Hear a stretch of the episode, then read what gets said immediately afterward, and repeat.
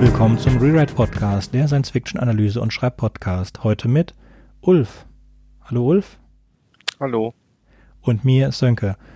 Ulf hat für Podyssey, den anderen Podcast, den wir produzieren, zwei Kurzgeschichten beigesteuert. Und hier in dieser Episode möchte ich mit ihm darüber sprechen, wie man einen Roman schreibt, denn Ulf hat anders wie ich schon Romane geschrieben und veröffentlicht. Ulf, wolltest du als erstes was über die Kurzgeschichten erzählen? Ja, ich kann erstmal kurz was über die Kurzgeschichten erzählen. Ähm, ich habe zwei Kurzgeschichten geliefert. Die eine ist im Exodus Magazin erschienen. Das ist in Deutschland ein Magazin, das für Science-Fiction-Geschichten äh, gedacht ist. Und da kam die Geschichte 2013 raus. Der Name ist Verborgenes Erbe. Es handelt sich um eine Steampunk-Geschichte, weil der Themenband Nummer 30 von Exodus, das war ein Themenband, also Steampunk, und in dem Band lasse ich Nikola Tesla auflaufen und äh, ihn gewisse Abenteuer auf dem Wardenclyffe Tower in den USA halt erleben, also ein bisschen anders. Das ist die erste Geschichte und die zweite Geschichte war eine Geschichte, die 2017 den ersten Platz gemacht hatte bei dem äh, Wettbewerb für im Verein für zur Förderung der Raumfahrt.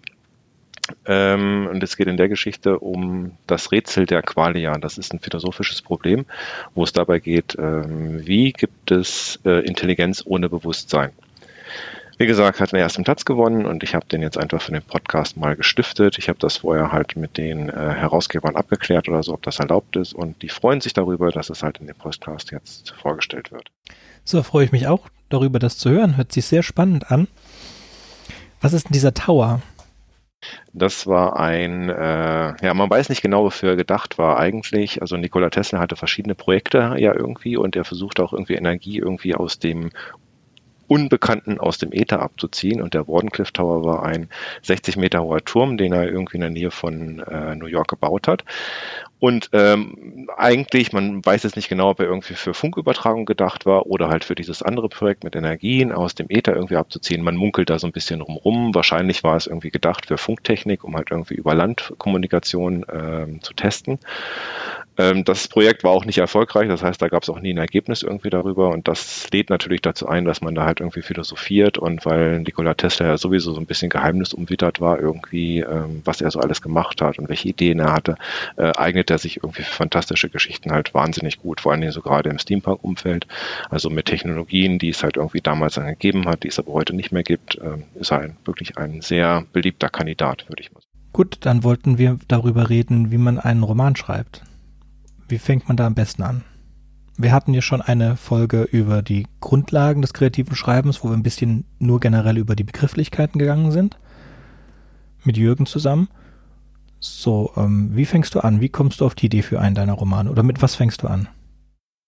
naja, zum ersten Mal brauche ich halt irgendwie so die Grundidee, was ich eigentlich schreiben will. Also äh, manche nennen es halt irgendwie so die Prämisse oder irgendwie auch den Pitch. Also man braucht irgendwie erstmal eine Grundidee von der Geschichte, die man eigentlich erzählen will. Ähm, wir haben ja auch schon darüber gesprochen, irgendwie mit den beiden Romanen, die ich jetzt angesiedelt habe in einem eigenen Universum, also im Weltenkreis, vielleicht später dazu mehr. Auf jeden Fall, ähm, das ist so die Welt, in der sich das Ganze spielt, aber wichtig ist natürlich auch, ähm, welche Handlung ich darin spielen lassen will. In dem jetzt rausgekommenen Roman geht es um eine, ähm, meinen jungen jungen Mann, äh, der halt aufwacht, ohne dass er Erinnerungen hat. Und dieses Thema mit den Erinnerungen, das finde ich halt irgendwie wirklich faszinierend, weil mein ganzes Erinnerung oder das ganze Magiesystem in dem Weltenkreis, das ist Fantasy, äh, basiert darauf, dass Zauberer mit ihren Erinnerungen zaubern. Und ähm, wenn man da so, da, da macht man dann so Brainstorming-Sessions oder so, welche Ideen einen gerade so interessieren. Also auch bei der Kurzgeschichte oder so, es war als Steampunk und was fällt einem da zuerst ein? Also so die Idee, also was fasziniert mich irgendwie dabei? Und äh, bei dem Roman ist es halt so, äh, welche Geschichte will ich da drin erzählen? Äh, mit anderen Worten, äh, was soll die Hauptfigur erleben oder welches Problem hat sie? Und bei Finur das ist die Hauptperson in dem Roman, ist es halt so, dass er halt äh, keine Erinnerung hat am Anfang und die Frage ist, das ist eigentlich ein ganz bekanntes Setting. Das heißt also irgendwie, es gibt in vielen Thrillern oder Krimis gibt es halt irgendwie, die Hauptperson wacht halt auf und dann muss die Person halt rausfinden oder so, äh, was weiß ich, wer hat den Mord begangen oder irgendwie sowas. Und da es jetzt Fantasy ist, ist das Ganze natürlich mit dem Magiesystem auch äh, verbunden. Und äh, das heißt, ich schicke Finn nur auf eine Reise, dadurch, dass er halt auch keine, keine Erinnerungen hat, also er weiß auch nicht irgendwie, wie die Welt so richtig aufgebaut ist, kann ich auch wunderschön die Welt darüber drin einführen. Das heißt, er hat auch keine Erinnerung daran, irgendwie was in der Welt so war. Er kann sprechen, also er hat Sprache und so, er kennt auch gewisse Sachen, aber er weiß jetzt irgendwie nicht, wie jetzt die Machtverhältnisse in der Welt sind und so. Das heißt, das bietet sich wunderbar an, um halt auch dem Leser halt irgendwie dann die ganze Welt zu erzählen. Also ich muss da jetzt nicht irgendwie so, das, das heißt ja auch immer so, der, der Erklärbär am Anfang von fantastischen Geschichten, äh, ja, du weißt doch, dass wir da irgendwie folgende Machtverhältnisse haben. Und dann fangen sie irgendwie so an, sich zwei Seiten lang zu erzählen, welche Familien da jetzt gegeneinander kämpfen. Ähm, das muss ich halt auch nicht machen. Und äh, solche Kniffe kann man halt irgendwie dann auch verwenden dazu. Aber das Wichtigste, wenn man anfängt, irgendwie einen Roman zu schreiben, ist halt irgendwie, dass man so die Grundidee hat. Und bei Finur war es halt wirklich so, dass halt äh, er die, die Hauptfigur ist. Und das war halt das Problem was für eine Besonderheit hat er und wie baue ich dann die Geschichte auf. Also ich kann jetzt dummerweise nicht genau erklären, was jetzt irgendwie seine Besonderheit ist. Äh, das ist halt die Handlung des Romans, aber das fing so an, dass er halt was Besonderes ist. Und das äh, prägt sich halt auch daran aus, dass er am Anfang der Geschichte keine Erinnerungen hat und der muss er das Ganze rausfinden. So fange ich halt mit der Geschichte an. Dass, äh, wir hatten ja im Vorgespräch auch darüber gesprochen, das ist so die Prämisse der Story. Was wäre, wenn jemand erwachen würde ohne seine Erinnerungen und dann die Welt erkunden müsste, in der er sich dann befindet. Das ist jetzt eine schwache Prämisse, aber immer. Gut, als Vorteil davon hast du dann sofort einen Fish out of water. Also du kannst dann direkt andere Leute ihm die Welt erklären lassen, weil er es ja nicht mehr weiß, auch wenn er Teil dieser Welt gewesen ist. Genau. Ja, das ist ja, äh, wir haben ja Show Don't Tell. Wir wollen Sachen zeigen und nicht, nicht einfach droppen. Wir wollen nicht seitenweise Erklärungen über die Welt abgeben, weil das langweilig ist, sondern wir wollen die Figur, Hauptfigur in dem Roman soll sich das erarbeiten und dass es spannend ist, dass es eine Spannung aufbringt beim Lesen. Da kann ich vielleicht noch kurz eine Geschichte auch in dem Rahmen dazu erzählen, weil ich habe angefangen mit der Geschichte. Ich habe in dem ersten Kapitel habe ich äh, Finur ohne Erinnerung quasi auftreten lassen und dann habe ich ihn gleich irgendwie so. Ähm, Stephen King sagt ja auch, man soll die Person gleich in Schwierigkeiten bringen.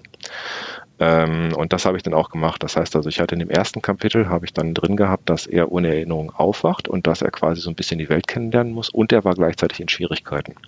Und das haben dann auch Testleser gelesen und die haben dann gesagt, nee, das ist zu viel. Also mit anderen Worten, da muss man sich erstmal irgendwie mit der Welt irgendwie auseinandersetzen. Dann kommt er gleich in diese Action-Szene rein und das ist auch sowas, da habe ich dann diese beiden Kapitel, die ersten beiden Kapitel auseinandergezogen. Das heißt, ich habe getrennt irgendwie, dass er in diese Welt reinkommt und dass er so ein bisschen was über die Welt mitkriegen muss, was ist seine Motivation, dass er wissen will, was später ist. Und dann das in die Schwierigkeiten bringen, das habe ich dann im zweiten Kapitel quasi gemacht. Das heißt also, ähm, ich, ich darf auch nicht dahin gehen, dass ich das Ganze irgendwie überfrachte. Also Stichwort Show, don't tell. Äh, wenn ich ihn quasi direkt irgendwie reinwerfe in das Ganze, äh, dann ist das auch zu viel. Also das haben zumindest meine Testleser gesagt irgendwie, dass das dann viel besser ist, wenn man das auseinanderzieht. Das heißt, da kann man dann auch über, überdrehen, dass man zu viel Handlung da drin hat und dann irgendwie keine, keine Zeitpunkte oder Zeiträume drin hat, wo sich dann diese Information setzen kann. Das heißt, man hetzt den, den, die Hauptfigur quasi durch die Handlung durch und das darf auch nicht passieren.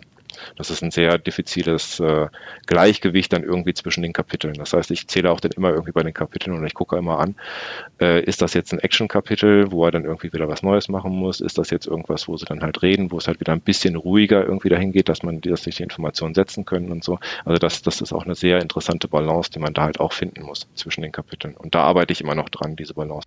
Okay, nimmst du dir das vor? Also unterteilst du deine, dein, äh, deine Geschichte in, in Kapitel, bevor du sie schreibst? Wie genau, wie genau schreibst du deinen Plot schon vor? hattet ja in dem anderen Podcast auch immer den Unterscheidung zwischen Discovery Writer und Outliner und äh, vielleicht auch irgendwie wegen meinem Hintergrund irgendwie als äh, also ich habe Informatik studiert, also schon so mehr ja wissenschaftliche Herangehensweise an das an die an die meisten Themen. Also ähm, fange ich natürlich an, mir erstmal zu überlegen, also wie ich schon gesagt habe, ich brauche erstmal die Grundidee und dann fange ich immer weiter an, das Ganze zu detaillieren. Das geht sogar so weit, dass ich anfange, also nachdem es dieses Exposé und die grobe Handlung erstmal gibt, fange ich an, einen Szenenplan zu machen. Das heißt, äh, manche Leute unterteilen sich das Ganze in Kapitel. Ich gehe sogar noch weiter, dass ich mir überlege, wie lasse ich die Szenen in welcher Abfolge aufeinander spielen. Das führt dann bei dem, bei Finur, bei dem Roman, also Finurs Suche, führte das dazu, dass ich jetzt dann 80 Szenen hatte, die ich dann hintereinander hatte. Und äh, ich fange erst an zu schreiben, wenn ich jetzt irgendwie so einen groben Szenenplan habe. Das heißt, ich sage irgendwie, Finno ist die Hauptfigur in diesem Kapitel, dann habe ich den Lethe, das ist der Antagonist, der ist auch äh, eine Erzählperspektive in dem Roman. Da wechsle ich dann halt immer noch die, die Kapitel halt ab. Und ich muss dann halt irgendwie die Kapitel auch oder die Szenen muss ich auch immer so gescheit verschränken oder so, dass halt irgendwie dann diese Abfolge auch irgendwie wirklich passt. In den meisten Fällen ist das nicht ganz so kritisch, weil ich einfach dann immer quasi umblenden kann, weil die handlungsmäßig weiter auseinander liegen. Und äh, das heißt aber, ich fange jetzt erst mit dem Szenenplan an und dann äh, kommen die, teste ich auch den Hauptfigurenwechsel. Ich teste halt irgendwie auch, ob die, also auch mit dem mit der Balance, von der ich vorher gesprochen habe, ob jetzt irgendwie beide Kapitel jetzt irgendwie Action-Kapitel sind, so dass beides hintereinander geht, oder ob das jetzt irgendwie dann halt äh, quasi ruhigere Kapitel sind, wo es nur eine ja so eine Kammerszene gibt, wo es wo es halt einen Konflikt gibt im Gespräch.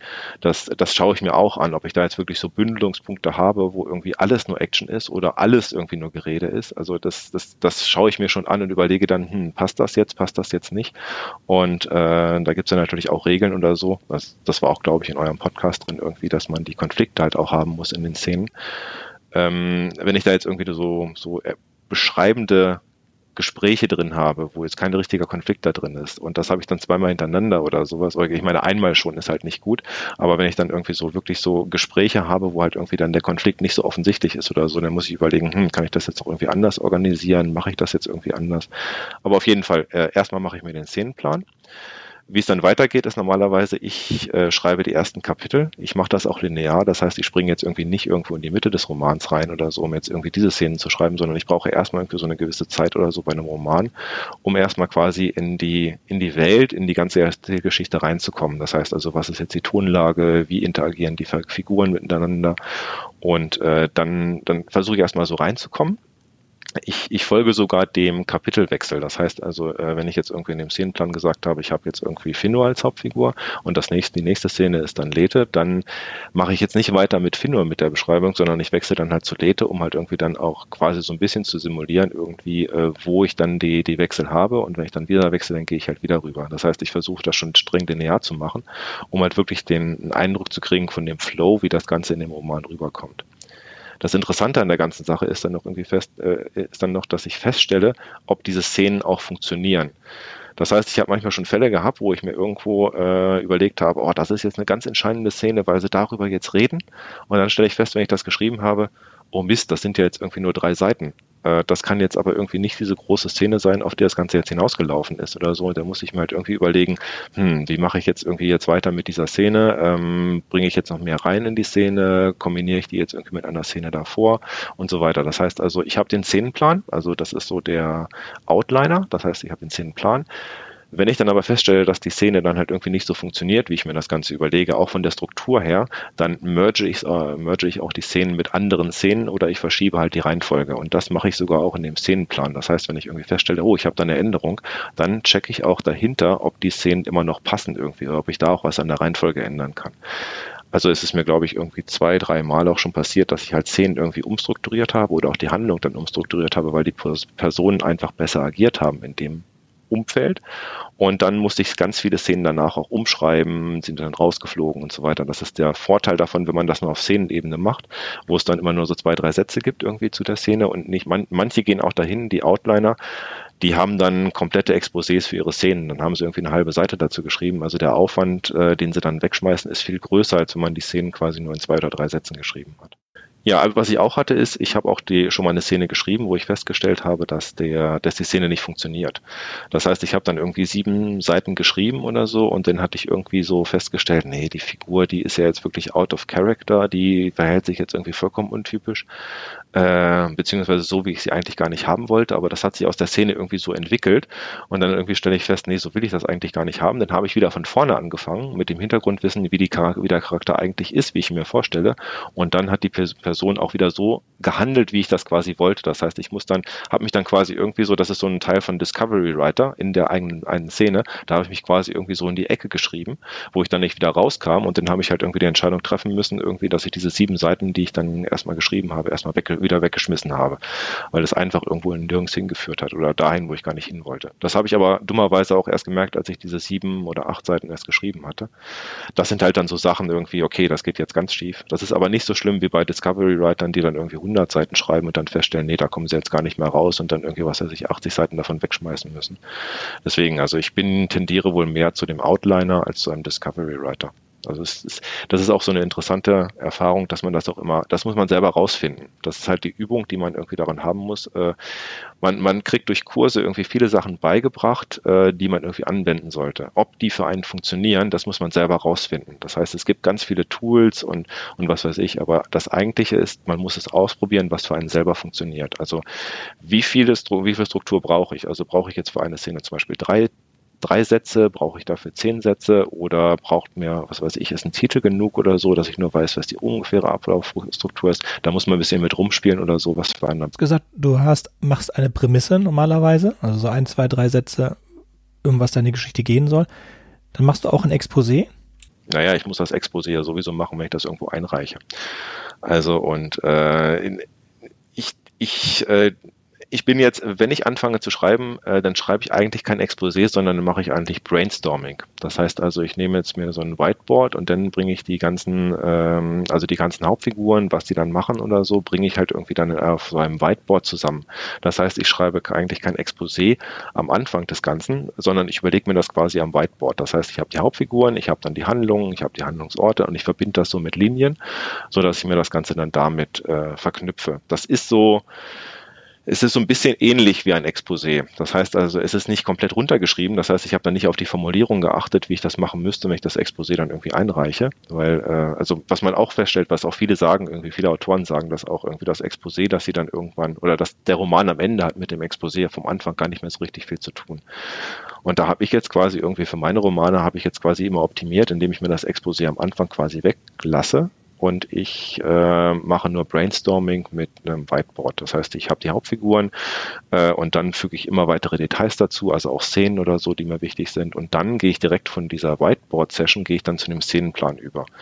Das ist vielleicht nicht die reine Lehre, wie man das jetzt irgendwie bei anderen lernt, dass man halt irgendwie dann immer weiter ausformulieren soll, irgendwie was im Exposé steht, aber der, der Weg funktioniert für mich halt.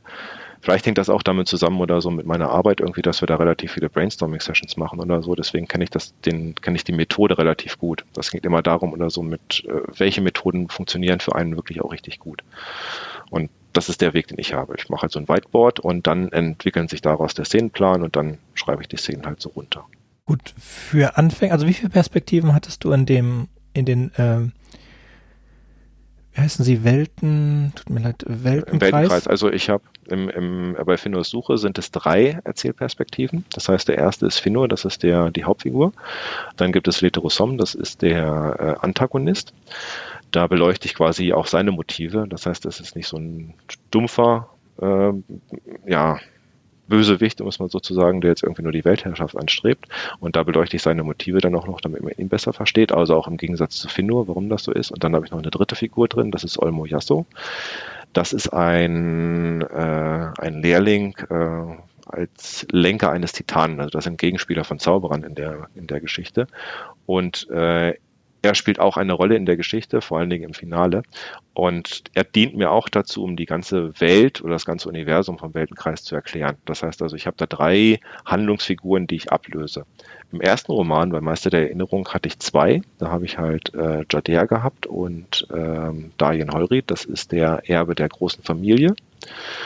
Und äh, da hatte ich dann quasi so einen strikten Wechsel immer erstmal Jadea, dann Darien und so weiter. Und ähm, bei dem Wechsel, wo ich dann zwei hatte, habe ich mich irgendwann, hatte ich irgendwann massive Probleme, irgendwie die Struktur so hinzukriegen, dass ich das immer abwechselte, weil sie waren dann so dicht beieinander, dass sie sich dann irgendwie be Ketten begegnen können. Und dann hatte ich so eine zeitliche Abfolge. Das heißt, irgendwie das eine durfte nicht passieren, bevor das andere passierte. Und dann hatte ich so ein Handlungsproblem, weil ich nicht genug Handlung bei dem einen Strang hatte davor, dass es halt irgendwie für den anderen passte für einen Wechsel.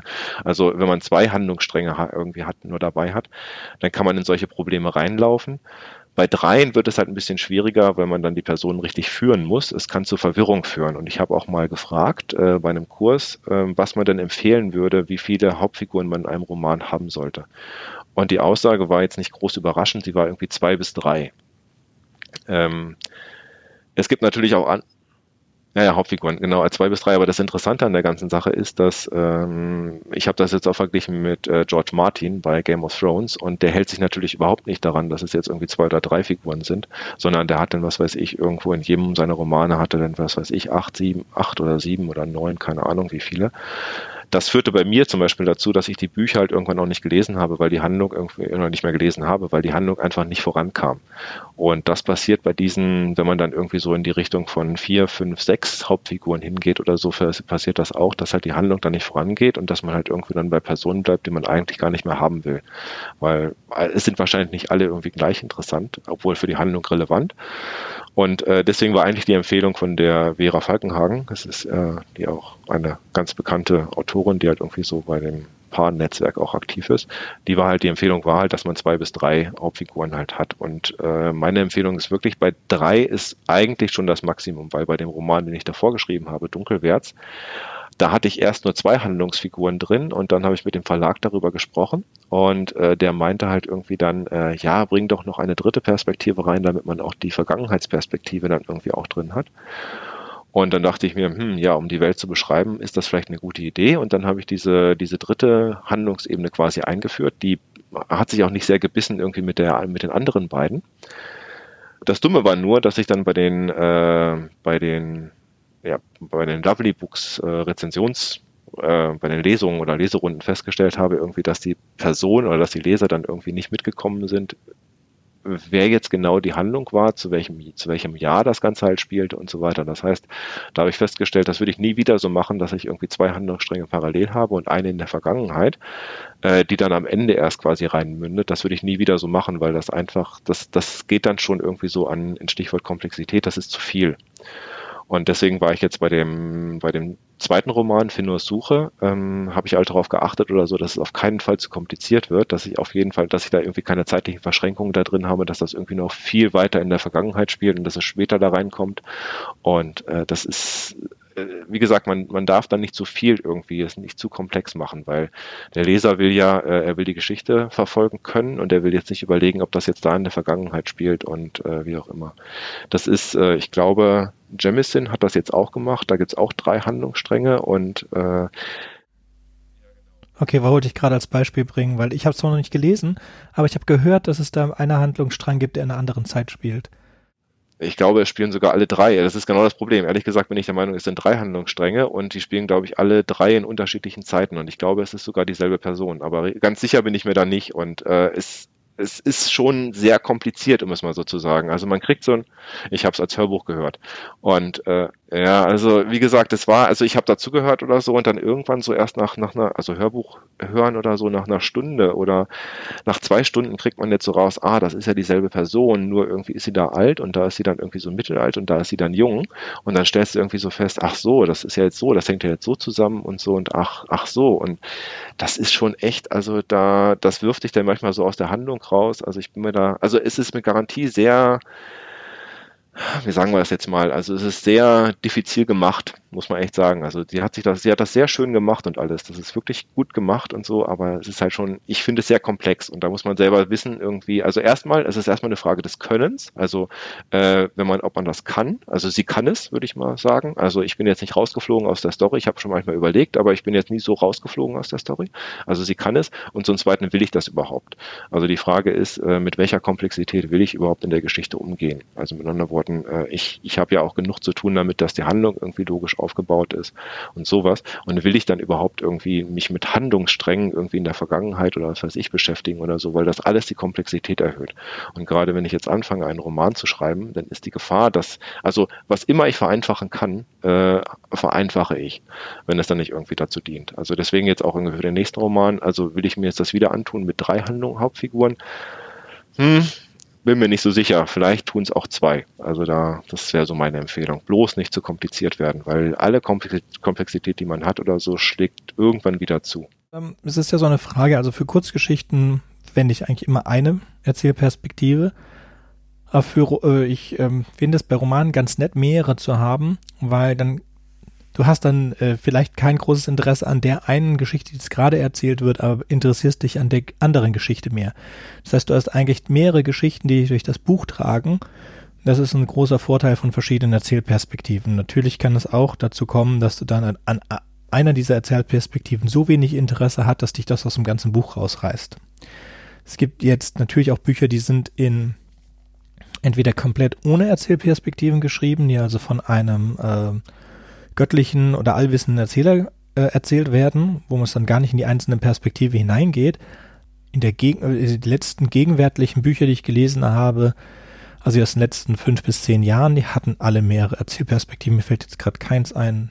Ich sag doch, also da, der, ich glaube, der Standard, also wir reden ja darüber, dass es so Genre und für Genre gibt's halt irgendwie dann, also wenn man zu Kursen geht, gibt es ja quasi so Regeln und äh, die Regel für die Erzählperspektiven sind meistens so zwei bis drei und äh, auch jetzt, was du mit oktorialer Erzähler gemeint hast, ist es eigentlich immer ein personaler Erzähler. Das heißt also auch die Ich-Perspektive geht auch zurück. Also in der ganzen Unterhaltungs- oder Genre-Literatur findest du meistens auch keinen Ich-Erzähler. Also da findest du meistens so personale, personale Erzähler. Das heißt also Hauptfigur ist jetzt was weiß ich, Finur und dann wird alles aus seiner Sicht be beschrieben, aber nicht als Ich-Perspektive.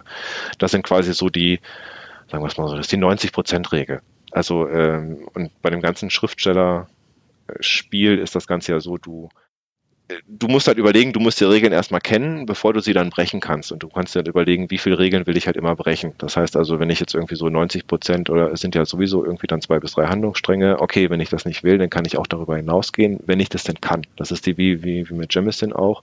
Äh, ich kann auch die unterschiedliche Zeiten drin haben, wenn ich das beherrsche und weiß, was ich da tue. Und weil, soweit ich weiß, hat die Jamison auch viele andere Romane davor geschrieben und äh, man weiß halt, sie weiß halt ganz genau, was sie da tut, äh, was dann halt irgendwie, was sie dann noch zumuten kann, jemandem anderen und was nicht. Also das ist, das ist auch so der Punkt, äh, wie komplex will ich werden. Und wie gesagt, ich versuche halt immer möglichst einfach das Ganze zu halten oder so, weil die Geschichte selber, in die man sich überlegt, wenn man 100 oder 200 oder beim Roman 500 Normseiten schreibt, da wird die Geschichte alleine so kompliziert oder so, dass man erstmal da versuchen muss, irgendwie die Hand oder die Beziehungen zwischen den Personen gescheit zu formulieren und nicht irgendwie dann die Handlungsfiguren noch zu verschränken. Also das ist mein, meine Erfahrung. Genau. Und auch von mir den Tipp, ich denke, das dasselbe, was du gesagt hast. Beim ersten Roman lieber etwas weniger. Ja, also sich auf die Grundlagen konzentrieren, sichere Sache machen, nicht zu viele Ex oder kaum ex keine Experimente großartig wagen. Man muss es erst einmal können man muss die Regeln erst einmal, hast du super gesagt, muss die Regeln erst einmal beherrschen, bevor man sie brechen kann. Erzählst du noch was über deinen ersten Roman?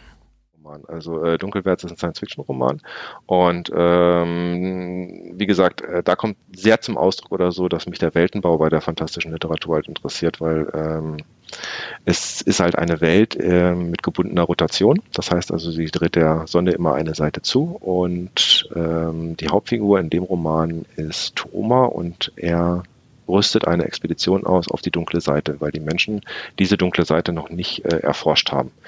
Zu kalt und äh, sie haben nicht die Möglichkeiten dazu und so weiter.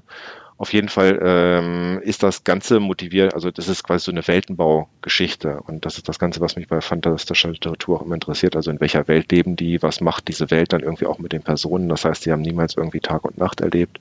Was für eine Zeitrechnung haben sie dann irgendwie so und das finde ich sehr interessant. Das Ganze ist auch motiviert von, ähm, also entstanden ist der Roman quasi 2010 so, also nach der Methode, die ich vorhin erwähnt habe, so mit Whiteboard und so. Ich habe mir aufgeschrieben, okay, ich habe diese Welt, ich habe dann irgendwie den Expeditionsleiter, äh, was erforschte dann da irgendwie und dann ähm, die, der ganze Auslöser für das Ganze war eigentlich äh, 1910 äh, gab es ja auch diese Südpol-Expeditionen, Amundsen und Scott und so weiter und äh, da sind sie auch in, also sind diese dann aufgebrochen an den Südpol in ein, ein Gebiet, das die Menschen vorher noch nie betreten hatten.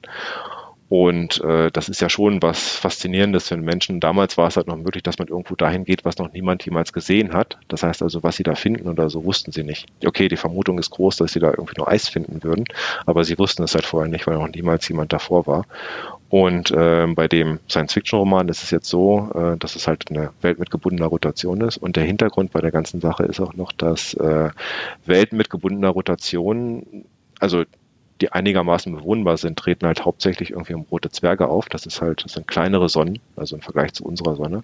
Und davon gibt es sehr viele. Das heißt, 70 Prozent der Sonnen, die man halt so sieht, sind halt irgendwie dann rote Zwerge. Das heißt, es gibt wahrscheinlich sehr viele Welten, die sich um ähm, Sonnen mit gebunden, äh, um, um solche roten Zwerge drehen, also mit gebundener Rotation. Und ich finde das halt sehr seltsam, dass das irgendwie auch jetzt auch jetzt noch, also selbst der Roman ist 2014 rausgekommen und dass das irgendwie noch nicht wirklich so groß aufgegriffen wurde. Es gibt das irgendwie ein paar Mal oder so, dass das irgendwie so ist, aber es gibt jetzt irgendwie nicht so viele Romane, die jetzt irgendwie sagen, dass jetzt die Handlung auf einem solchen, auf so einer solchen Welt mit gebundener Rotation spielt. Also das sind, das, da kommt meine ganze Begeisterung so für den Weltenbau raus. Auch bei den Fantasy-Romanen ist es halt auch so, dass ich, äh, ich habe mir wie gesagt auch das Magiesystem überlegt und äh, Weltenkreis heißt das Ganze deswegen, weil es acht Welten sind, die einen Kern umkreisen. Das kann man sich wieder vorstellen wie so einen riesigen Jupiter oder einen Saturn und da kreisen acht Welten drumherum und die haben dann eigene Umgebungen. Das heißt, das eine ist eine Wasserwelt, das andere ist dann halt irgendwie eine Eiswelt, das andere ist eine Wüstenwelt. Das heißt, da habe ich dann auch quasi so diese, diese Settings, die man halt auch von der Science-Fiction-Literatur kennt, also der Wüstenplanet und sowas, habe ich dann quasi auch so ein bisschen in die Fantasy reingebracht, also mit Magie verbunden. Das heißt also, ich äh, spiele dann auch so ein bisschen so mit Science-Fiction und Fantasy, kombiniere das so ein bisschen. Das merkt man auch an der Technik, die es dann noch bei, bei Finnos Suche gibt. Da kommen auch Steampunk-Elemente durch. Das heißt also, ich äh, mische da beides so ein bisschen so Science-Fiction und Fantasy in der Welt. Und das Ganze natürlich dann angereichert mit der Geschichte von Finno, seinem Schicksal. Bei Jadea ist es irgendwie ähnlich. Da war es auch ein, ein junger Mann, der in seiner Welt oder in seiner Stadt äh, beheimatet ist und dann ein, ein Objekt überreicht bekommt, ein Zettel. Und äh, das führt ihn dann dazu, dass er auch in die Welt hinausgeht. Also das Setting ist relativ ähnlich bei den beiden Romanen. So spielen alle deine Romane in derselben Welt oder nur die beiden Weltenkreis? Nur die beiden, also ja, die beiden, die beiden im Weltenkreis, das ist, äh, das ist Fantasy.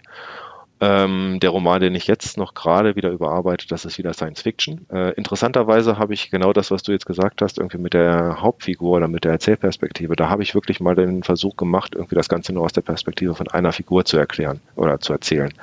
Das heißt also genau ähm, komplementär zu meinem ersten Roman, wo ich dann irgendwie drei hatte, eine spielte noch in der Vergangenheit und so, bin ich jetzt dahin gegangen und habe jetzt nur eine Erzählperspektive verwendet. Ähm, aber das ist, wie gesagt, pure Science Fiction. Äh, das spielt auch nur im Sonnensystem und da versuche ich halt die Geschichte dann daraus zu erzählen. Also da gehe ich dann quasi wieder in die Science Fiction Richtung. Äh, aber ich habe auch vor, dass ich jetzt irgendwie diese, den Weltenkreis, diesen Fantasy-Zyklus oder die Fantasy-Reihe, dass ich die auch erweitere um weitere Romane. Also der, der dritte Roman ist auch geschrieben. Um ehrlich zu sein, weiß ich gar nicht, wie viel Erzählperspektive ich da drin habe. Aber wie gesagt, das, äh, das werde ich auch weiter ausbauen. Das, äh, wenn ich so, wenn man so einen Weltenbau gemacht hat oder so und man hat viel Arbeit reingesteckt oder so, dann finde ich es wirklich legitim, dass man jetzt sagt, okay, jetzt bleibe ich auch erstmal in der Welt und dass noch andere Geschichten da drin spielen. Das ist zumindest meine Herangehensweise. Okay, das ist also eine Trilogie und deine anderen Romane sind immer einzelstehend gewesen. Mhm, bisher ja. Also wie gesagt, ich, ähm, die hängen auch nicht zusammen. Also es ist jetzt keine, nicht der Anfang einer Trilogie. Das heißt, die beiden Romane sind eigenständig. Das heißt, die spielen okay, nur in derselben, in derselben Welt, Welt, aber andere. Mhm. Genau. Ja. Das heißt, ich will jetzt nicht irgendwie so, also das ist auch sowas, äh, wenn man ein unbekannter Autor ist und man sagt jetzt, ich komme jetzt hier raus mit dem zweiten Band einer Trilogie, dann fragten irgendwie alle, ja, wer bist du überhaupt und was hast du geschrieben? Ja, warum soll ich jetzt den zweiten Band kaufen? Äh, was weiß ich? Äh, ja, was willst du eigentlich? Ja, ich habe ja auch den ersten Band. Ach nee, lass mal. Also dann musst du ja quasi, man muss das ganze Verkaufen eigentlich immer mit dem ersten Band dann irgendwie anfangen, weil sonst fühlen die sich auch so ein bisschen, äh, also deswegen war meine Herangehensweise, ich lasse es quasi als Reihe auftauchen, wo die Geschichten unabhängig sind, dass man immer sagen kann, okay, da kann sich derjenige irgendwann dann aussuchen, in welche Richtung er geht. Also Meister der Erinnerung äh, ist mehr so an Herr der Ringe angelehnt. Das heißt, es äh, spielt auf einer Welt, es gibt eine Weltkarte und so. Und Finders Suche geht so ein bisschen mehr, dass ich mit den verschiedenen Welten da drin spiele und auch mit dem Magiesystem. Das heißt, das sind so Varianten, die man halt haben kann, irgendwie man eine Welt hat oder so, dass man auch verschiedene Schwerpunkte legen kann. Wenn es jetzt keine Trilogie ist. Also da ist dann die Reihenfolge ist ja dann immer fix, dass man irgendwie dann sagt, irgendwie äh, dann zwei, dann drei und so weiter. Ähm, das, das, das habe ich auch so einem Grund gemacht. Und der Grund bestand eigentlich darin, dass ich bei Dirk von den Bohm mal gelesen habe, irgendwie, dass sich bei Trilogien der zweite und der dritte, dritte Band und immer so weiter, die verkaufen sich quasi immer nur noch zwei Drittel von dem anderen. Das heißt also, man kann dann überlegen oder so, wie weit sich dann die Absatzzahlen irgendwie dann entwickeln. Äh, und das wollte ich so gesehen halt mal vermeiden. Das kannst du eigentlich nur vermeiden. Ich habe mit dem Bernhard Hennen auch mal drüber gesprochen. Bei der Filiason-Saga, die ja jetzt gerade diese rausgebracht haben oder so, ab dem Band 2 haben sie konstante Absätze. Das heißt, das funktioniert, also wenn man neuer Autor ist, gilt das wahrscheinlich oder auch nicht so bekannter Autor, aber wenn du jetzt quasi die Marke bist in Deutschland, dann gilt das nicht mehr, weil dann hast du eine so große äh, Käuferschicht oder so, die sowieso jedes jeden Roman kaufen und da ist das dann fix. Also das gilt dann nicht mehr. Bei äh, Filmen ist es ja auch so, aber das ist ja ein ganz anderes. Es gibt ja viel weniger Filme als Bücher. Da werden Reihen ja sehr bevorzugt, weil du den, den Draw-Effekt hast. Du Du hast dann die, die, die Leute auch, die beim zweiten Film einsteigen, müssen ja den ersten Film noch gucken und so weiter. So, du hast jetzt bestes Beispiel MCU, du hast viele Kompletionisten, also Leute, die jeden Film MCU angucken wollen und das sind über zehn Jahre schon einiges an Filmen geworden. Deswegen hätte gern jedes Studio sowas. Und deswegen stürzen sie sich auch immer auf Harry Potter und, und Twilight und alles und machen dann aus dem letzten Buch mehrere Filme, weil du diesen Draw-Effekt hast, dass du über alles dann auch mit den Tickets für den neuen Film immer noch äh, Sales hast auf die ersten Filme. Entweder DVD, Blu-ray, Streaming, Sales und so weiter. Du würdest also fürs erste Buch von neuen Schriftstellern empfehlen, nicht mehr zwei Erzählperspektiven und äh, eine eigenständige Geschichte, nicht gleich eine Trilogie oder Serie anfangen. Ist jetzt so das, was ich mal ausprobiere. Ich meine, äh, das, was du natürlich gesagt hast mit, den, äh, mit dem Draw-Effekt oder so, du, man, man hat natürlich immer mit dem zweiten Band hat man natürlich einen Aufhänger, warum die Leute dann den ersten Band kaufen sollten und so. Nicht? Das kannst du natürlich als Sogwirkung auch nochmal betrachten. Deswegen ist es jetzt vielleicht nicht ganz fair oder so, das zu betrachten, weil ohne den zweiten und den dritten Band hätte der erste Band vielleicht nicht die ganz die Absätze oder so, aber es ist jetzt müßig, das zu machen. Also ich, ich probiere es jetzt jetzt mal so. Nee, es geht jetzt aber ganz generell. Es kann ja nicht äh, Stephanie Myers und äh, J.R., sorry, nicht Tolkien, Rowling, das sind ja Ausnahmen. Ja, die Rowling hatte ja schon elf, äh, 19 Manuskripte abgelehnt gehabt, bevor sie das erste veröffentlicht hatte und da war extrem viel Arbeit reingeflossen und so Sachen wie Twilight sind ja mehr durch das Marketing bekannt geworden als jetzt durch ihre schriftstellerische Exzellenz, kann man so sagen. Du wolltest, du hattest im Vorgespräch erwähnt, dass du etwas über McGuffin erzählen wolltest. Ja, genau. Also äh, McGuffin, also ich habe das gesehen auf eurer, eurem Postcard oder so, Podcast, dass ihr das erwähnt habt bei dem ersten Roman, also Meister der Erinnerung. Ähm, das habe ich ja schon angedeutet, dass Jadea, ähm, er ist ein kleiner Taschendieb äh, auf einem Marktplatz und ähm, dann wird er Zeuge eines Mordes und bei dem der das Opfer steckt ihm dann quasi einen Zettel zu und das ist quasi so das Paradebeispiel für einen McGuffin. Den habe ich auch verwendet. Interessanterweise äh, ist dieses Setup oder so, wie die ganze Geschichte irgendwie, also mit dem McGuffin oder so, dass das halt quasi, dass ihn das quasi reinzieht, dass ihn das aus seiner Komfortzone rausholt. Das habe ich lange davor gemacht, bevor ich überhaupt wusste, dass dieses Mittel quasi MacGuffin heißt. Und äh, das heißt, ich habe verschiedene Sachen irgendwie auch schon angewendet. Äh, also es gibt auch andere Methoden hier, Save the Cat. Das heißt also, ich habe irgendwie die Hauptfigur, äh, begeht halt irgendwie was, um irgendwem anderen zu helfen, damit man Sympathie hat für die Hauptfigur und so weiter. Das äh, das stehen ja auch in, in, den Büchern drin oder so, aber viele Sachen oder so, dieses ganze Handwerkszeug oder so, das muss man sich irgendwie durch diese Bücher oder durch Kurse oder so, muss man sich das eigentlich drauf schaffen, damit man das quasi in seiner Toolbox quasi immer so dabei hat. Und MacGuffin ist quasi schon so ein sehr altes, also ich weiß nicht, irgendwie Hitchcock war, wurde da schon viel von drüber erzählt und so. Das ist ein sehr altes Mechanismus, sehr, sehr alter Mechanismus, äh, Save the Cat, also dass man quasi irgendwie so dieses eine, dieses, das, was in dem Titel hochkommt oder so, dass man quasi eine Szene am Anfang hat, damit man Sympathie für die Hauptfigur hat. Ähm, das ist jetzt quasi so ein neueres Mittel irgendwie, das in sehr vielen Hollywood-Filmen jetzt auch verwendet wird, manchmal sogar bis zum Exzess, also einfach nur um diese Szene zu haben oder so. Aber das sind immer so Sachen, da entwickelt sich das ganze Schreiben auch. Das heißt also viele, also viele stürzen sich darauf, dass sie halt irgendwie dann ein, ein neues Mittel haben. Hier so Katniss Everdeen irgendwie so hilft dann ihrer Schwester, weil sie sich dann selber nominiert oder so. Das ist ja auch der, der beste MacGuffin-Effekt oder so, den man haben kann. Ich äh, gebe mein eigenes Leben dafür, damit meine Schwester leben kann und so. Also solche Sachen sind halt auch immer sehr, da, da ändert sich das Ganze auch, wenn man da daran geht.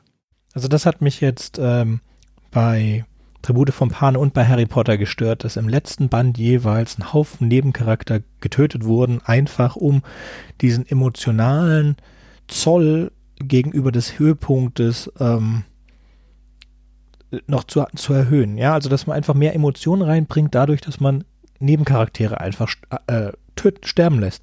Was ich in beiden Fällen äh, nicht nachvollziehen konnte.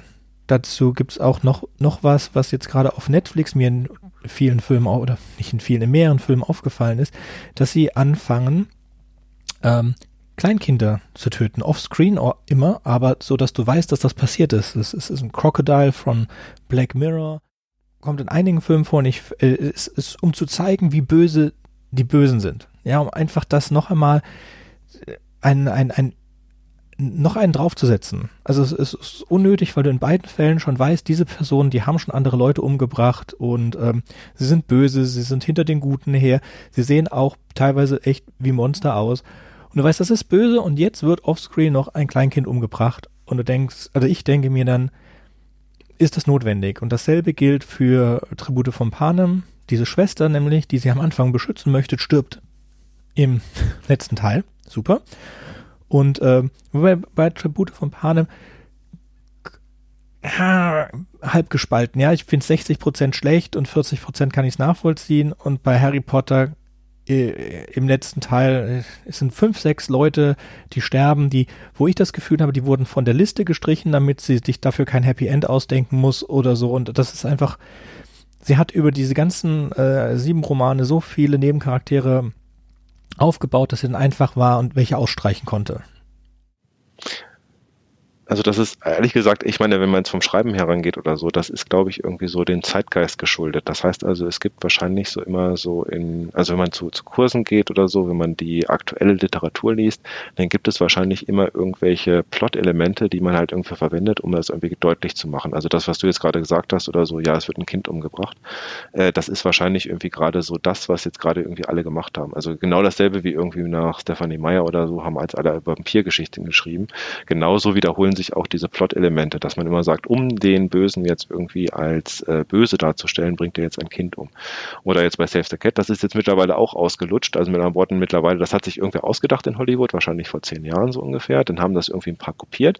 Und mittlerweile ist das so quasi im Allgemeinwissen drin, dass jedes Mal, wenn man den Roman mit sowas anfängt, dann sagt man, ach ja, gut, das kenne ich ja schon, das ist ja nichts Neues und dann legt man den Roman weg. Das heißt, man muss auch vorsichtig sein oder so, dass man jetzt irgendwo äh, nicht Plot-Elemente verwendet oder so, die halt irgendwie dann quasi ausgelutscht sind, wo halt irgendwie dann die Vielleser schon sagen, ach, das kenne ich ja.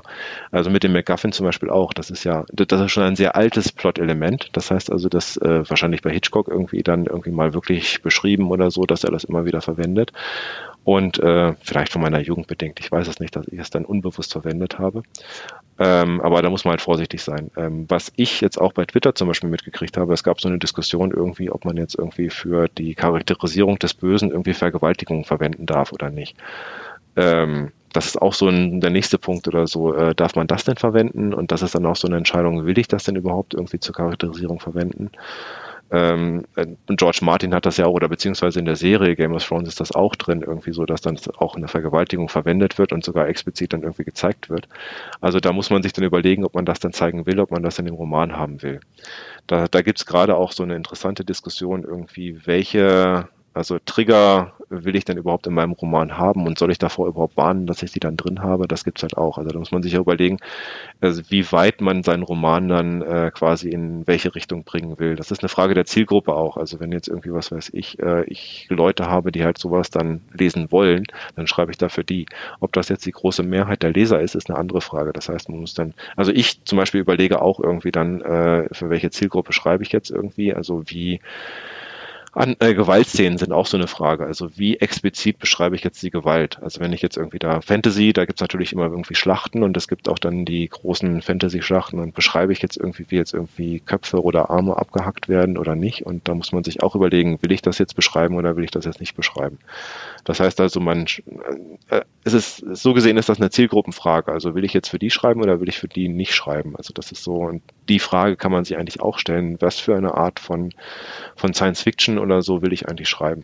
Es ist auch eine Zeit, es ist eine Zeitgeistfrage. Es gibt jetzt, sind jetzt viele Dinge, die, über die du vor vielleicht zehn Jahren nicht nachgedacht hättest. Im besonderen Fall oder in diesem Sexismus ähm, die waren auch schon vor vor 10, 15 Jahren schlecht, aber es hat halt nicht jeder das Bewusstsein dafür, weil es einfach nicht geschaffen wurde. Es wurde ignoriert, Menschen haben es nicht wahrhaben wollen und jetzt eigentlich durch dieses MeToo, dadurch, dass wir wissen, dass es wirklich, dass es da ist, dass es nicht nur ein schlechter Trope ist, ist die Feinfühligkeit für dieses Thema viel höher. Ein anderes Beispiel könnte sein äh, Klimakrise. Das ist also auch äh, oder, äh, oder Wahrnehmung, dass wir wissen, dass wir in so einem Problem sind oder Fake News. Das war vor 20 Jahren auch kein, kein Ding, dass, äh, dass, dass man sich über, real, über bestimmte Fakten streiten konnte. Also Dinge äh, sind im Zeitgeist und daher kann man auch bestimmte Sachen oder sind bestimmte Sachen mehr nicht tabu, aber schwieriger vielleicht, vielleicht noch ein Ratschlag irgendwie dann irgendwie an, an jemanden, der jetzt irgendwie schreiben will. Also beim Meister der Erinnerung, ähm, wie gesagt, das ist an Herr der Ringe angelehnt. Und wenn man sich jetzt Herr der Ringe an, genau anschaut oder so, wer die Hauptfiguren sind, so Aragorn, Bilbo, äh, Frodo, ähm, das sind alles Männer. Das heißt also, es sind keine, es sind eigentlich so gesehen keine Frauencharaktere drin. Okay, Galadriel oder so, aber es sind halt irgendwie alles, meistens sind es halt Männerfiguren. So, und da gibt es gerade auch eine ganz große Diskussion, äh, inwieweit man halt irgendwie einen diver diversen Cast haben sollte in seinem Roman. Das heißt also, soll man jetzt wirklich nur Männer haben, äh, möglichst noch weiß und keine Ahnung was, oder geht man jetzt dahin, dass man jetzt irgendwie auch Frauen als Hauptfiguren da drin hat? Und das ist auch gerade eine große Diskussion, inwieweit man das machen soll. Das, das merkt man auch bei den äh, ganzen Science-Fiction-Serien zum Beispiel, jetzt irgendwie die letzte Discovery-Serie, äh, Hauptfigur ist halt eine Frau. Also das geht auch in diese Richtung. Und äh, zu dem konkreten Problem, das ich jetzt irgendwie bei Meister der Erinnerung hatte, wie gesagt, das ist motiviert irgendwie von Herr der Ringe, als ich irgendwie 15 Jahre alt war und dann Herr der Ringe gelesen habe und deswegen so Fantasy, okay, das hat halt meistens Hauptfigur, äh, männliche Hauptfiguren und äh, so habe ich dann quasi auch den ganzen äh, Cast gemacht irgendwie da drin, also welche Figuren es da drin gibt und äh, ähm, man hat dann wirklich bei der Lovely Books Leserunde halt irgendwie gemerkt, dass eine eine Leserin dann irgendwie die mochte das nicht.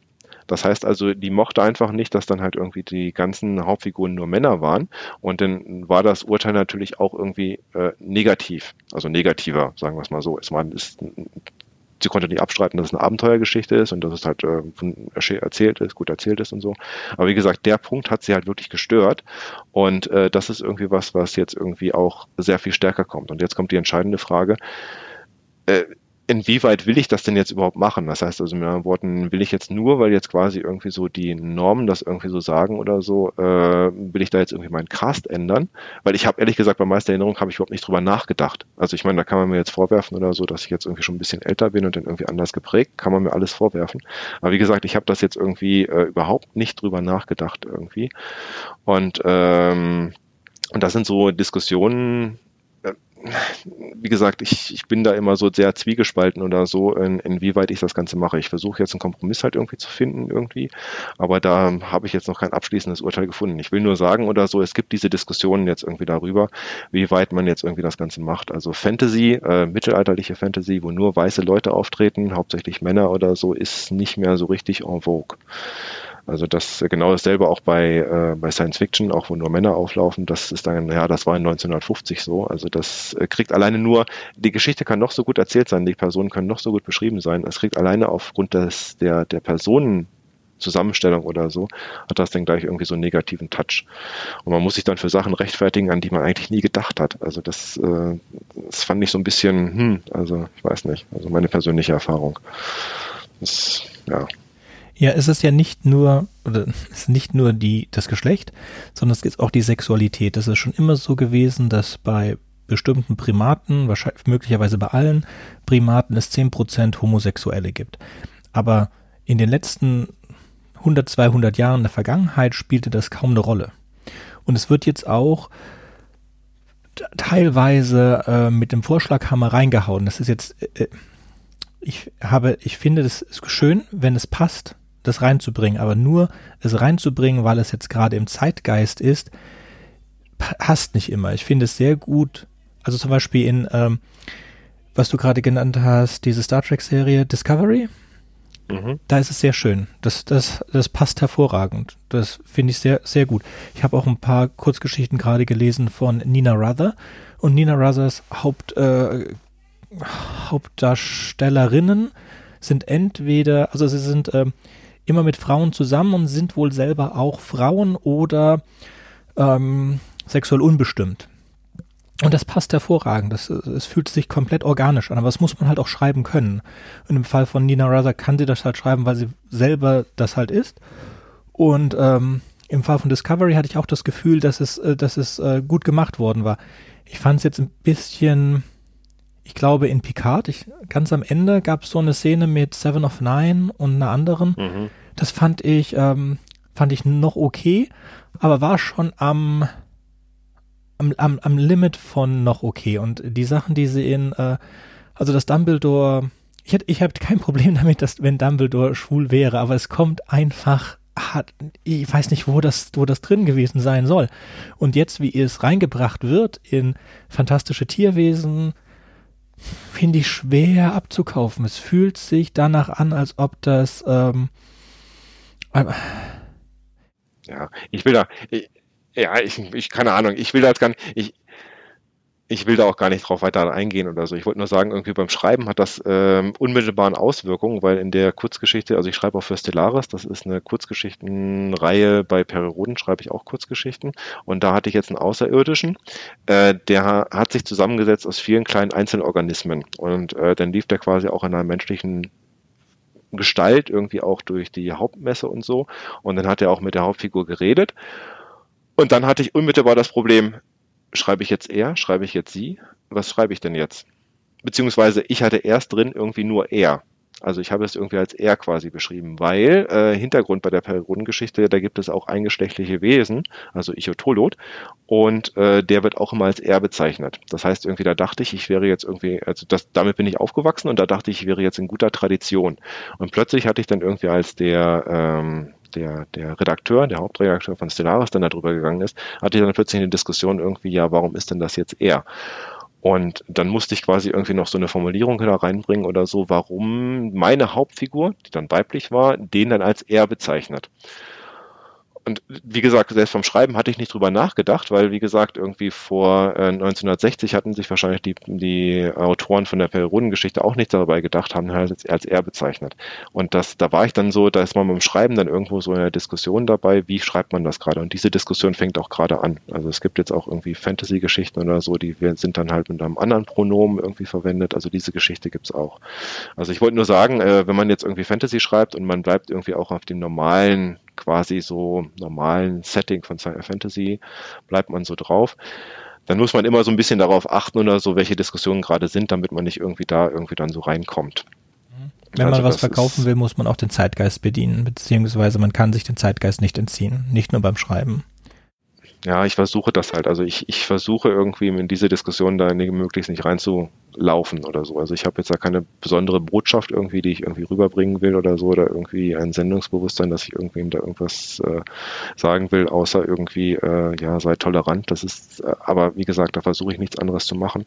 Aber du kommst auf jeden Fall da rein. Also das kriegst du schon, wie ich schon gesagt habe, das war äh, bei dem ersten Roman Meister der Erinnerung aus dem Weltenkreis oder so, da bin ich halt, äh, wie gesagt, da habe ich genau dieses Feedback gekriegt und wie gesagt, bei manchen Feedback oder so, da weiß man, es wird kommen so ungefähr und bei manchen ist man vollkommen überrascht irgendwie, wenn das dann irgendwie dann so gelesen wird. Ja, kann ich sehr gut nachvollziehen. Ähm, machst du irgendwas, äh, schreibst du eine Personenbeschreibung oder so oder hast du die Person im Kopf? Weil du hast am Anfang gesagt, da vertraue ich irgendwie Papyrus. Das heißt also, äh, Papyrus, das ist diese Textverarbeitung in Deutschland irgendwie, die sehr auf die für Autoren quasi gedacht ist. Das heißt, da ist irgendwie dann auch eine Stilkorrektur dabei, äh, die Duden-Korrektur ist dabei oder so und das hat mir sehr geholfen, irgendwie auch bei Wiederholungen und was weiß ich was allem. Und die haben auch eine äh, Figurendatenbank und äh, diese Figurendatenbank, die verwende ich halt auch. Und ähm, also Papyrus, ich weiß nicht, wie lange ich das schon verwende, keine Ahnung, sieben, acht Jahre oder so. In einer der ersten Versionen hatte diese Figurendatenbank gar nicht die Möglichkeit, ein Foto zu hinterlegen. Und dann gab es da irgendwelche Tricks, wie man so ein Foto hinterlegen kann. In der neuesten Version kann man schon, schon so ein Foto schon per Default dahinterlegen. Das heißt, das ist auch immer so ein mittlerweile mittlerweile würde ich mal sagen, es ist ja kein Geheimtipp mehr, äh, wenn das in Papyrus quasi im Tool schon drin ist, dass man sich halt immer irgendwie so dann im Internet schaut oder so, ja, wie, wie sieht die Figur jetzt so aus oder so, was ist ihr so ähnlich welche Gestalt hat sie oder so. Und wenn man dann so ein Foto dahin packt oder so, dann weiß man ganz genau, welche Figuren jetzt irgendwie damit dann handeln. Also dann nimmt man sich dann irgendwie, was weiß ich, irgendwie nimmt man sich Brad Pitt, wenn das jetzt irgendwie der schöne was weiß ich was ist, äh, dann nimmt man sich diese Figuren, packt sie halt dazu und genauso gehe ich auch vor. Das heißt irgendwie, äh, das habe ich gerade mit dem, mit dem Whiteboarding gemeint oder so. Da überlege ich mir dann auch, wie müssen die Figuren irgendwie so sein, also welche speziellen Körpereigenschaften müssen sie halt irgendwie haben, äh, die für die Geschichte relevant sind. Also das mache ich beim White, äh, Whiteboarding dann irgendwie davor. Und ansonsten, ähm, jedes Mal, wenn ich dann die Szenen runterschreibe oder so und dann die Personenbeschreibung habe, date ich die Figurendatenbank ab. Das äh, habe ich übrigens auch mitgekriegt, wenn ich das dann dem Lektor gebe, weil also es, also nichts ist schlimmer, als wenn jetzt irgendwie die Hauptfigur oder eine andere Figur dann irgendwie die Haarfarbe während des Textes irgendwie von schwarz auf blond ändert. Äh, das passiert sehr es passiert sehr einfach, wenn man da irgendwie diese Informationen irgendwo nicht irgendwo abspeichert. Und äh, das ist für einen Lektor auch ziemlich schwer rauszufinden, weil er muss sich dann ja jedes Mal irgendwie merken oder so, wie war das irgendwie 50 Seiten vorher. Und äh, das sind halt so Sachen oder so, die sind halt echt schwer nachträglich dann zu korrigieren, weil man alle Stellen, wo das beschrieben wurde, wieder finden muss und so. Da hilft auch keine Textverarbeitung oder so, also kein, kein Search. Das ist dann echt schwer. Deswegen gehe ich halt wirklich dahin, also diese Möglichkeiten von Papyrus, auch wenn ich jetzt Werbung für Papyrus mache, dass ich die halt verwende oder so mit der Figurendatenbank. Okay, ich hatte mal Scrivener, aber ich stelle gerade fest, ich habe es gelöscht und nicht mehr benutzt. Keine Ahnung, was ich dafür damit bezahlt habe. Das wird wahrscheinlich auch so eine Figurendatenbank gehabt haben. Vielleicht. Äh, es gibt von Papyrus gibt es auch so eine Testversion, die würde ich einfach mal runterladen und mal testen oder so. Die ist, glaube ich, dann 30 Tage gültig, kannst du einfach mal gucken. Also das ist, äh, kann man einfach mal gucken, ob es einem gefällt. Also wie gesagt, ich habe es verwendet und äh, ich fand dann die Hilfen, die da irgendwie kommen. Also ich hatte am Anfang hatte ich immer Probleme mit Wortwiederholungen. Und äh, dann ist es wahnsinnig schwierig, wenn man den Text irgendwie das fünfte Mal gelesen hat oder so, dann noch irgendwie eine Wortwiederholung zu finden weil man hat einfach nicht mehr das Auge dafür. Und wenn, und da hilft einem so ein Tool wie Papyrus hilft einem da ziemlich, weil das dann irgendwo in, man kann den Abstand dann auch definieren, wo es dann die Wortwiederholung findet. Und dann ähm, wird das quasi vom Tool erledigt, irgendwie mit den Wortwiederholungen. Werden die markiert und dann überlegt man einfach, was man da stattdessen nimmt. Also das ist eine sehr große Hilfe, also die ich dann da hatte. Gut. Ich schaue mir das, äh, ob Scrivener sowas auch hat und dann tue ich beides in die Shownotes rein. Ich wollte dann mal fragen noch, ähm, wann hast du überhaupt angefangen mit dem Schreiben? Oh, das ist eine sehr interessante Frage. Also das erste Mal geschrieben habe ich wahrscheinlich irgendwie, als ich so 15, 16 irgendwie so war, also 16 wahrscheinlich. Und äh, das waren dann auch so Science-Fiction-Geschichten. Also damals habe ich dann viel Science-Fiction gelesen, auch bei Heroden und so. Und da dachte ich mir, hm, solch, solche Geschichten, so eine eigene Welt oder so, das willst du jetzt irgendwie auch mal schreiben und dann irgendwelche Hauptfiguren, die dann auch irgendwie von einer Welt zur anderen fliegen und so. Und dann habe ich halt irgendwie angefangen. Und ähm, mit 17 oder sowas habe ich dann halt irgendwie den ersten Fantasy-Roman angefangen. Natürlich massiv beeinflusst vom, vom Herrn der Ringe. Und das ging dann irgendwie während des ganzen Studiums, habe ich auch mal wieder ein bisschen dran geschrieben. Als ich dann angefangen habe zu arbeiten, so mit 26, ist das Ganze eingeschlafen, weil zu viel Arbeit und, und so weiter. Das war dann nicht mehr so. Aber davor habe ich halt irgendwie an dem Roman geschrieben. Und ich, im Vorgespräch hatten wir auch davon geschrieben oder so, da, da war ich quasi so, habe ich mich quasi komplett isoliert. Ich habe das dann keinen Testlesern gegeben und dann habe ich dann, der Roman war quasi irgendwie so fertig geschrieben und dann habe ich versucht, den immer wieder zu verbessern. Das Problem ist nur, wenn man immer in demselben Text irgendwie wahnsinnig rumdoktort, wird der Text nicht besser. Also wenn da nicht Feedback von außen kommt, weil von sich selbst, also erstmal, wenn man überhaupt vorher keine Kurse besucht hat, nur so ein bisschen gelesen hat und damals gab es noch nicht so viele Ratgeber, wie man das irgendwie schreiben sollte. Auf jeden Fall, wenn man dann in seinem eigenen Saft quasi kocht oder schmort, äh, dann, dann, dann wird das Ganze nicht besser. Das heißt also, ich habe dann irgendwie erst mit wahrscheinlich vor zehn Jahren, ja, elf Jahren mittlerweile habe ich dann irgendwie überlegt, okay, jetzt machst du mal einen Kurs, jetzt fängst du wieder an oder so. Und äh, da habe ich dann so gesehen vernichtendes Feedback gekriegt oder so, wie meine Formulierungen sind. Und äh, dann war das Feedback auch von dem Leiter oder so, jetzt noch ein langer Weg und, und sowas halt. Und ähm, also vor zehn Jahren oder vor elf Jahren hat das Ganze wieder angefangen. Ich habe dann, wie gesagt, nochmal den Roman wieder überarbeitet. Äh, ich habe dann aber auch angefangen, erstmal mit Kurzgeschichten mal so ein bisschen Handwerkszeug zu, zu lernen und dann die Kurzgeschichten auch immer eingereicht. Die wurden am Anfang natürlich irgendwie alle abgelehnt und erst so im Laufe der Zeit oder so steigt dann auch die Annahmequote der Kurzgeschichten. Das merkt man dann halt auch irgendwie, wenn das ist eine sehr interessante Erkenntnis ist auch so mein, also man kann an einem Roman wirklich wunderbar schreiben oder so und äh, das Ganze aber irgendwie so die ersten Gehversuche so mit äh, Veröffentlichungen oder so, da sind Kurzgeschichten auch echt gut. Da kriegt man dann auch Feedback von denen, die es dann halt auch lektorieren. Und äh, man kann vor allen Dingen diese, diese Kurzgeschichten auch handeln. Also Romane sind da immer sehr schwer, die sind äh, wahnsinnig groß und bis man einen gefunden hat, bis er den ganzen Roman gelesen hat oder so, das ist dann schon ein, eine sehr große Reise oder Suche, bis man das irgendwie dann so gefunden hat. Also angefangen, wie gesagt, wirklich schon als, als Teenager. Äh, in der Mitte hatte ich dann so ein bisschen äh, wegen Arbeit und anderen Interessen ist das Ganze irgendwie ein bisschen versandet und vor zehn, elf Jahren ging das Ganze wieder los, dass ich dann über Kurzgeschichten, dann habe ich den Roman wieder rausgeholt. Ach, und dann habe ich den ersten Dunkelwärts habe ich dann angefangen. Da wollte ich keinen großen Fantasy-Roman schreiben, sondern einen kürzeren Science-Fiction-Roman. Und das war dann halt Dunkelwärts. Also der kam dann auch raus. Super, dann wollte ich dich fragen, also ähm, Dinge sind schon bei über einer Stunde, deswegen würde ich vielleicht mit dir nochmal eine extra Folge über Marketing machen. Aber ich wollte dich noch zwei Sachen fragen. Einmal, wie lange du an einem Buch schreibst und an wie vielen Projekten du gleichzeitig arbeitest. Oh, das ist eine interessante Frage. Ähm, oh, das habe ich auch gesehen bei eurem äh, Podcast, irgendwie dem Nano Vrimo. Ähm, also wie lange ich schreibe. Also wie gesagt, das ist sehr unterschiedlich. Also wie gesagt, am Meister der Erinnerung, wie gesagt, die Anfänge davon mit 16 Jahren, also die ersten Settings, die Personen oder so. Äh, und dann habe ich das Ganze, keine Ahnung, wie oft überarbeitet. Ähm, Im Gegensatz dazu jetzt äh, der der dritte Band vom Weltenkreis, den habe ich letztes Jahr geschrieben und ähm, da habe ich quasi etwas Ähnliches gemacht wie beim Nano Vrimo. Das heißt, der, die But, äh, die Strategie bei Nano Vrimo ist ja, dass man den Roman durchschreibt und dass man versucht, 50.000 Wörter im November zu schreiben. Also quasi einen Roman. Ich habe dieses äh, und das Ganze basiert ja darauf, dass man quasi gezwungen ist, äh, so viel Worte wie möglich zu schreiben, damit man die Geschichte durcherzählt. Und äh, diese Strategie, die finde ich auch sehr gut, weil die hilft mir auch irgendwie, dass ich dann wirklich irgendwie versuche, okay, ich erzähle die Geschichte jetzt erstmal durch, ich gucke jetzt nicht auf die Formulierung, das heißt, ich springe nicht in die Details rein, sondern ich gucke erstmal, dass der grobe Erzählfaden so passt. Und genau dasselbe habe ich mit dem dritten Roman jetzt auch gemacht. Das heißt, ich habe mein Excel angelegt und habe dann immer aufgeschrieben, wie viel Zeichen und wie viele Wörter ich an dem jeweiligen Tag geschrieben habe. Und dann habe ich halt festgestellt, okay, es gibt dann Tage, da läuft es halt irgendwie dann gut. Äh, es gibt dann Tage, wo ich viel anderes zu tun habe. Da sind es dann, was weiß ich, keine Ahnung, wie viele Worte. Und es gibt dann Tage, wo ich dann wirklich, äh, okay, äh, es gibt keine Gründe, warum es nicht läuft. Ich weiß aber auch nicht warum. Und dann habe ich weniger. Das heißt, ich habe da wirklich so eine schöne Kurve gehabt und ich habe dann festgestellt, die, was sind denn das, 450 Normseiten oder so, die hatte ich dann irgendwie nach vier Monaten geschrieben. Das heißt also, ich habe da so komplett unterschiedliche Erfahrungen gemacht irgendwie. Das heißt, der erste, Meister der Erinnerung, äh, da, da schmorte ich in meinem eigenen Saft irgendwie so drin. Da wusste ich nicht, wie das Ganze so funktioniert, dass man irgendwie versuchen muss, äh, okay, schreib das erstmal irgendwie auf, versuche erstmal einen Fluss da drin zu haben, gib das Ganze möglichst früh irgendwelchen Testlesern, damit sie dann irgendwo sagen, ob das passt oder nicht passt oder so. Also nicht so schnell, nicht so viel schmoren im eigenen Saft irgendwie so da drin.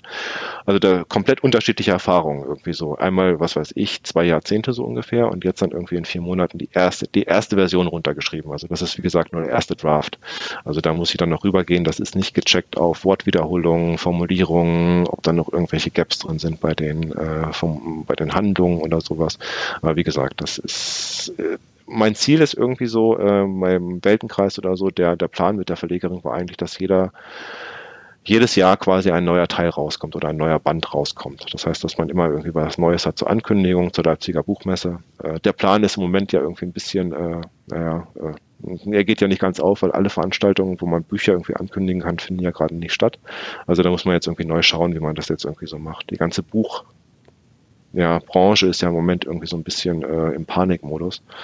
Also mal gucken, wie man das da weitermacht. Aber Plan war schon jedes Jahr einen neuen Roman und äh, nebenher habe ich dann noch den etwas dünneren Science-Fiction-Roman. So, das also schreibst du an mehreren Büchern gleichzeitig, plus Kurzgeschichten. Äh, interessanterweise, interessanterweise habe ich den Fantasy-Roman äh, wirklich alleine geschrieben. Also wirklich in den vier Monaten habe ich nichts anderes daneben her geschrieben. Ich glaube, zwei Kurzgeschichten habe ich parallel geschrieben, das war es dann aber auch. Und äh, danach bin ich erst hingegangen und habe dann den Fantasy-Roman geschrieben oder davor hatte ich irgendwie einen Teil geschrieben und dann danach nochmal. Also ich schreibe jetzt irgendwie nicht parallel an zwei Romanen, sondern ich äh, mache das schon sequenziell hintereinander. Kurzgeschichten füge ich manchmal noch so ein bisschen ein, aber ich habe jetzt nicht zwei große Romanprojekte. Das heißt also, der dritte Band vom Weltenkreis, der liegt im Augenblick auch so rum. Das heißt also, der, ähm, das ist auch so, das ist auch wichtig irgendwie, dass man mit meinem frischen Blick irgendwie auf das Ganze hat. Das heißt, der liegt jetzt irgendwie auch schon zwei Monate da äh, quasi auf der Festplatte und äh, ich habe dann jetzt vor, irgendwie im Mai schaue ich mir den ganzen jetzt wieder an. Also wie gesagt, mit dem Hinblick darauf, darauf, dass er zur Leipziger Buchmesse nächstes Jahr rauskommen wollte. Deswegen wollte ich im Mai, Juni anfangen, irgendwie nur das Ganze wieder zu überarbeiten. Das heißt, irgendwie gucken, ob die Kapitel passen und was weiß ich was. Also auch noch nach dem Rückblick von vor drei Monaten. Das ist auch so eine Empfehlung irgendwie. Also die erste Version, wie sagte doch, wer sagte das? Hemingway. Die erste Version ist immer Mist. Äh, wie gesagt, da muss man nochmal drüber gehen und da kriegen Autoren auch regelmäßig dann irgendwelche Anfälle oder so, wenn sie dann ihre erste Version wieder lesen müssen. Also was da alles nicht passt oder so, aber das ist eigentlich normal. Das heißt also, da muss man durch diese ganzen Iterationen muss man durch. Das heißt, man erste Version schreiben und dann geht man mindestens, also man, man geht ja nochmal durch, also selber guckt man nochmal ganz explizit drüber, das dauert auch nochmal ein, zwei Monate, bis das alles wieder dann so passt. Dann gibt man das Ganze ja nochmal irgendwelchen Testlesern, da arbeitet man das Feedback ein Dann gibt man das ja sowieso erstmal den Verlag, dann kommt da der Lektor drüber, der hat wieder Anmerkungen da drin. Das heißt, da kriegst du dann wieder irgendwie, was weiß ich, wie viele Kommentare und arbeitest dann wieder irgendwie minimal zwei Wochen, drei Wochen, vier Wochen da dran an dem Ganzen. Das heißt, da gehst du nochmal drüber. Dann geht, geht das Ganze nochmal ins Korrektorat oder so, da kommt dann wieder irgendwelches Feedback oder so. Das heißt, irgendwie, wenn der Roman fertig geschrieben ist, also die erste Version, geht man, keine Ahnung, wie viele Mal habe ich jetzt aufgezählt? Viermal, fünfmal geht man über die ganzen Seiten nochmal drüber. Das heißt also, der Aufwand des initialen Schreibens ist eigentlich viel geringer als den Aufwand, den man irgendwie später nochmal reinsteckt. Also mit den ganzen Lektorats-Feedback-Sachen, Testleser-Feedback und so weiter. Das ist halt äh, viel mehr Aufwand. Deswegen, also äh, Deswegen glaube ich, lag ich mit den vier Monaten irgendwie für die erste Version ganz, ganz gut irgendwie im Zeitplan. Wenn ich jetzt irgendwie Mai, Juni anfangen würde oder so, dann würde das wahrscheinlich so passen, dass das dann zur Leipziger Buchmesse irgendwie passen würde. Mhm. Mal schauen. Suchst du dann nach der ersten Version schon nach einem Verlag oder? Nee, da bleibe ich ja bei Lysandra. Das ist, da ist ja die Reihe rausgekommen. Nein, ich meine generell als Autor. Achso, generell. Äh, nee, nee. Also mit der ersten Version darfst du nicht zum Verlag gehen. Das ist auf keinen Fall. Also da, äh, da musst du mindestens, also äh, mein Vorschlag wäre halt wirklich, äh, du gehst auf jeden Fall wirklich noch einmal ganz ganz genau drüber oder so, dass du mit der Version einigermaßen wirklich zufrieden bist. Dann gibst du sie irgendwelchen Testlesern, dass die nochmal drüber schauen oder so. Und dann ist vielleicht erste, der erste Zeitpunkt da, wo du den Verlag suchen kannst. Also mit der ersten Version gehst du auf keinen Fall raus. Also Gut. Ich wollte das nur mal abklären, weil das war nicht ganz klar, weil du hast ja einen Verlag schon und dann hast du auch eine Lektorin und ähm, dann ist es, der Prozess ja ein bisschen anders.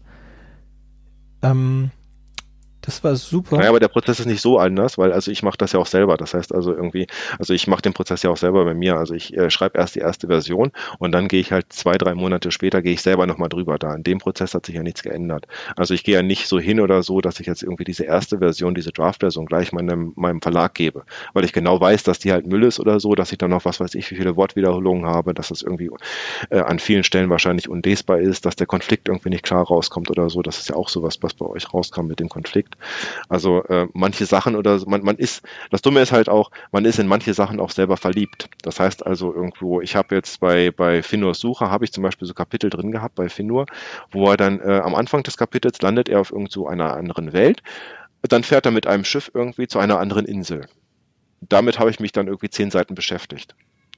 Ähm, die Beschreibungen sind auch alle schön. Also wie gesagt, ich beschreibe die ganzen Welten, was für Inseln sie da haben, was für Gebäude sie da haben. Er erfährt dann irgendwas irgendwie wieder und so weiter.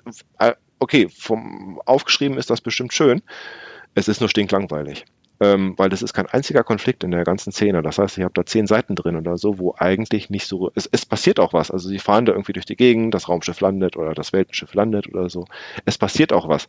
Es ist nur stinklangweilig, weil kein einziger Konflikt in der Szene drin ist. Und da hat dann irgendwie die, äh, hat sie dann, also wie gesagt, und ich war halt so gesehen in die, in die Szene war ich auch quasi verliebt, weil das war ja das erste Mal, dass sie zu einer neuen Welt hinkommen. Und dann dachte ich mir, naja, das muss ich ja auf jeden Fall beschreiben. Äh, und du kriegst das nie selber raus. Also du kriegst, du kriegst das nie selber raus, dass das stinklangweilig ist, weil dir gefällt diese Sache ja. Also dir gefällt es und da brauchst du das Feedback da musst du drüber gehen, hm, okay, die haben jetzt gesagt, dass das langweilig ist. Ja, was passiert denn da? Da musst du dann quasi irgendwie so dann das Analytische wieder anfangen, so nach dem Motto, was ist der Konflikt in dieser Szene? Und wenn du dann irgendwie nicht sofort irgendwie weißt, was ist der Konflikt in diesem Kapitel und dieser Szene, ja, stimmt, das hat ja gar keinen Konflikt. Ja, aber es ist so schön geschrieben ja gut, das ist keine richtig gute Erklärung. Also dann weißt du genau, okay, da hat dein Lektor jetzt irgendwie recht, da musst du jetzt irgendwie dein, und da sind in Finnurs Suche, ähm, da hatten wir, also wie gesagt, da sind dann wirklich drei Kapitel äh, in der Weise sind da rausgeflogen. Also weil da wirklich das Feedback war irgendwie so, nee, also ich meine, du musst jetzt nicht beschreiben, warum sie jetzt irgendwie von A nach B laufen und was sie dann jetzt noch dazwischen sehen, das musst du irgendwie anders reinbringen. Das heißt, das ist auch so ein, so ein Feedback, das man da auch kriegt und du bist da wirklich betriebsblind. Also äh, deswegen auch, deswegen auch, wenn du die erste Runde hast, deswegen auch die Testleser. Das heißt also, du brauchst halt irgendwie, und die Testleser finden unter Umständen auch nicht alles. Also ich meine, vielleicht lieben die ja die Szene auch. Das kann jetzt auch das Problem sein. Aber du hast ja so gewisse Regeln, wenn du Genre-Literatur schreibst oder so mit dem Konflikt. Das heißt also, die Personen wollen halt nicht nicht, also okay, manche Leser finden es auch toll irgendwie, wenn du gute Landschaftsbeschreibung hast oder so. Das ist wieder so eine, was will ich schreiben und für wen schreibe ich das? Also das ist auch so eine, wenn, wenn du jetzt sagst, also ich hätte ja sein können oder so, das ist so schön geschrieben oder so von der Sprache her und das ist für die Leserschicht, die halt irgendwo langsame Geschichten und Entwicklungen mag. Okay, wenn das deine Zielgruppe ist, dann mag es vielleicht lieber drin bleiben. Also das ist so, das sind auch so Überlegungen, die du da haben, die du dir machen musst. Wenn jetzt ein anderer Roman aber so geschrieben, dass es ein Spannungsroman ist, dass da Sachen passieren, dann, dann fällt das einfach raus und du schmeißt die Leute halt raus. Also das ist auch so eine Überlegung. Ich denke, wir sind jetzt schon so weit. Vielleicht machen wir noch eine zweite Sendung über Selbstmarketing oder Buchmarketing. Aber ich denke, für heute lassen wir es. Wir sind schon deutlich über eine Stunde und ich muss das Ganze auch schneiden. so, Dann wünsche ich dir viel Erfolg dabei. Ja, es ist viel Arbeit. Das ist alles Zeit, in der ich nicht schreiben kann. Manchmal denke ich, es ist Absicht, dass ich mich durch das Podcasten vom Schreiben abhalte. Vielleicht. Vielleicht, ja. Muss man wirklich drüber nachdenken. Vielleicht kommen dann noch Jahre, wo ich mal wieder keine Podcasts mache, damit ich zum Schreiben komme. Also, wiederhören. Tschüss. Ja, bis zum nächsten Mal und danke fürs Zuhören. Tschüss.